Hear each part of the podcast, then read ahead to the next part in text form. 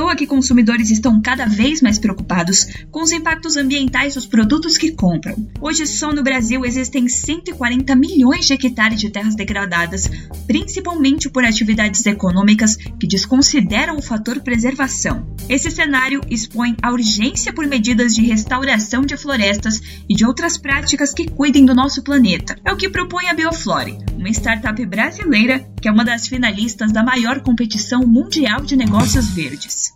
Tá, mas o que eu ganho com isso? Oi, pessoal, eu sou a Larissa Magalhães e no episódio de hoje nós vamos conversar com o Heitor Filpe, diretor executivo da Bioflore, um dos três melhores negócios verdes do Brasil. Oi, Heitor, primeiramente, parabéns pela classificação e seja bem-vindo. Oi, Larissa, muito obrigado. Muito feliz de estar participando do podcast. Heitor, podemos começar explicando para quem nos ouve, afinal, que competição é essa que levou a Bioflore à primeira posição na disputa que elegeu as mais relevantes ideias verdes do Brasil? E, claro, que solução vocês oferecem para resolver o problema do reflorestamento no país?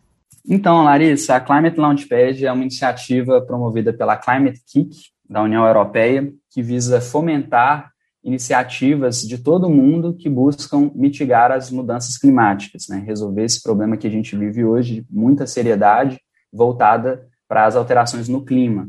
Né? Então, o que a Bioflore propõe é que a gente possa conectar produtores rurais que possuem terras para reflorestar, que também necessitam gerar renda, com empresas, agroindústrias, né, que precisam dessas terras para estar tá neutralizando suas emissões de carbono e também garantindo maior sustentabilidade em sua cadeia de produção.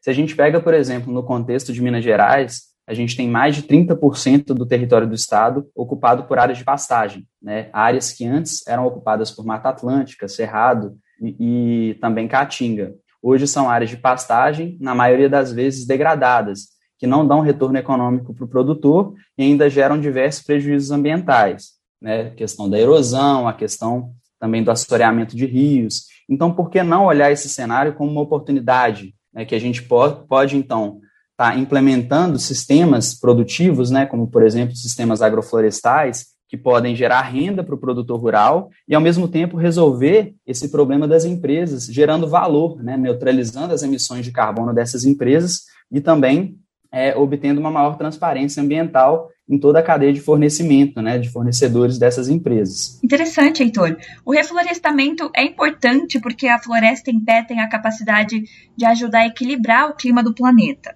A Bioflore usa a tecnologia para garantir que isso aconteça.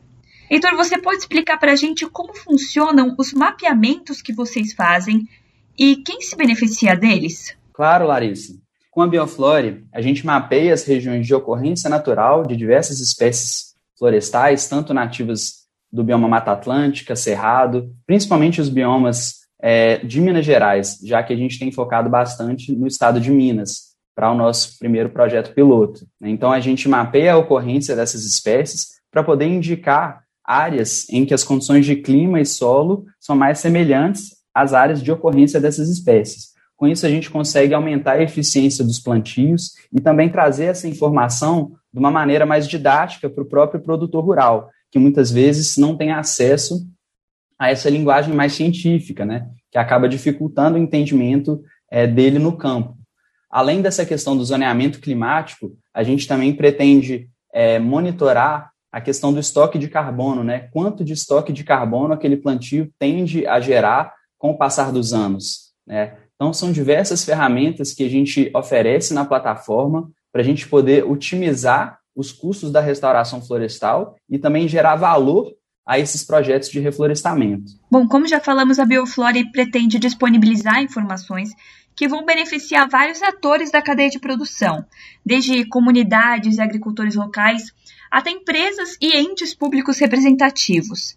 Heitor, antes da gente encerrar, conta onde a Bioflore planeja chegar que impactos positivos quer ter para o meio ambiente e para o clima? Então, com a nossa plataforma hoje, a gente entrega diversas funcionalidades para o nosso usuário, seja para essa questão da seleção das espécies com base nas condições de clima e solo específicas das regiões de ocorrência dessas espécies, se, seja para questões de designs de plantio que possam consociar tanto espécies agrícolas com espécies florestais, ou seja, aliar o reflorestamento a questão da produção de alimentos também, e seja para essa questão de estoque de carbono, né? saber quanto de potencial esse projeto tem de estoque de carbono. Hoje, o que a gente quer transformar a Bioflore é numa plataforma que possa viabilizar diversos reflorestamentos em todo o Brasil. A gente quer que a Bioflore seja uma ferramenta que possa não só é, trazer benefícios a quem busca por reflorestar, ou seja, divulgando essas iniciativas e facilitando para que essas iniciativas também possam encontrar áreas para reflorestar e mitigar né, suas é, emissões de carbono, mas ao mesmo tempo também dar visibilidade ao produtor rural, que muitas vezes é, tem áreas para que a gente possa implementar esses projetos, tem vontade de implementar esses projetos e precisa né, que esse conhecimento é, e que essas metodologias hoje já difundidas cheguem até ele. Né? Então, a gente tem um papel muito importante de transferência de conhecimento e tecnologia. A Bioflore, é, ela vai ser não só algo que leva tecnologia, mas que também leva visibilidade a essas comunidades rurais. Então, é, Larissa, quando você vai no supermercado hoje e compra uma caixa de leite, né, ou você compra um café, muitas vezes aquele café tem um selo verde ou o leite tem um selo é, de, de carbono, mas aquele leite, aquele café vem de uma propriedade rural que não segue a legislação florestal. Né? Então, assim, um instrumento básico que a gente tem hoje, que é a legislação florestal, que garante as áreas de preservação permanente com vegetação nativa, o percentual de reserva legal, né, extremamente importante para o equilíbrio dos serviços ecossistêmicos, manutenção dos, dos recursos hídricos, né? A gente não tem isso. Né? Então, por que não é, é, dar uma motivação para que as empresas possam gerar valor a esses produtos e garantir que, pelo menos, esse instrumento que a gente tem, que é a legislação florestal, seja cumprida, sabe? Se a gente conseguir, é, pelo menos, promover a recuperação das áreas de APPs e de reserva legal em todo o Brasil, eu garanto para você que a gente consegue boa parte das empresas se tornarem neutras em carbono, por exemplo. E é possível reflorestar, principalmente áreas de de pequenos produtores, que, por exemplo, em Minas Gerais, é mais de 90% de todas as propriedades rurais pertencem a pequenos produtores, é, a gente pode utilizar sistemas agroflorestais para recuperação dessas áreas. E esses sistemas agroflorestais, além de cumprir todas essas funções ecossistêmicas, eles geram renda para o produtor. Então, é uma motivação para o produtor hoje que não, não vê com atenção essa questão da legislação florestal, se mostra engajado para poder, sim, querer reflorestar essas áreas. Né? Porque, além de melhorar toda a questão de infiltração de água, abastecimento dos do lençol freático ali na sua propriedade, é, refúgio para a biodiversidade local, né, a gente ainda consegue o fator renda. Né? Tem uma frase que é muito comum assim no meio rural, né? E que, querendo ou não, é verdade, que o produtor não pensa no verde com o bolso no vermelho, né? Então a gente tem que chegar com uma solução para ele em que ele consiga é, se sentir engajado, né? E uma coisa que a Bioflore tem, tem uma, uma missão muito grande é de aumentar a participação dessas comunidades é, nos projetos de reflorestamento. Então, o produtor rural escolher as espécies que ele vai plantar, claro que com o auxílio de um técnico, né? Escolher o sistema que melhor adequa para a situação dele, sabe? Então, a gente conseguir levar também esse poder de decisão, né? E essa participação. Como eu falei até mesmo na competição da Climate Launchpad, conectar pessoas é uma chave que pode ser, sim, a ferramenta mais poderosa de combate às mudanças climáticas. Né? Então, a gente acredita nisso. Heitor, gostaria de agradecer a sua participação e desejar muito sucesso para a Bioflore. Muito obrigado, Larissa. Foi excelente participar desse podcast. Fiquei muito feliz pela oportunidade.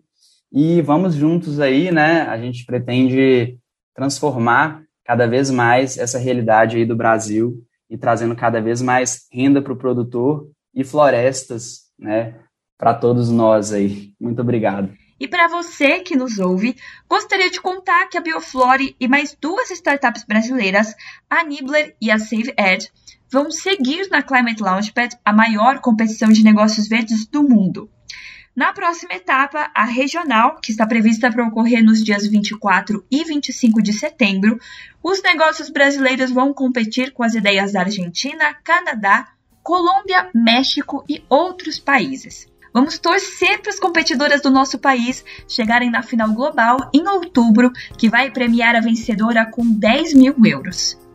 Aqui no Brasil, a competição é organizada pela Climate Ventures com o apoio do Instituto Clima e Sociedade. Ouvinte, hoje ficamos por aqui. Obrigada pela sua companhia e até a próxima.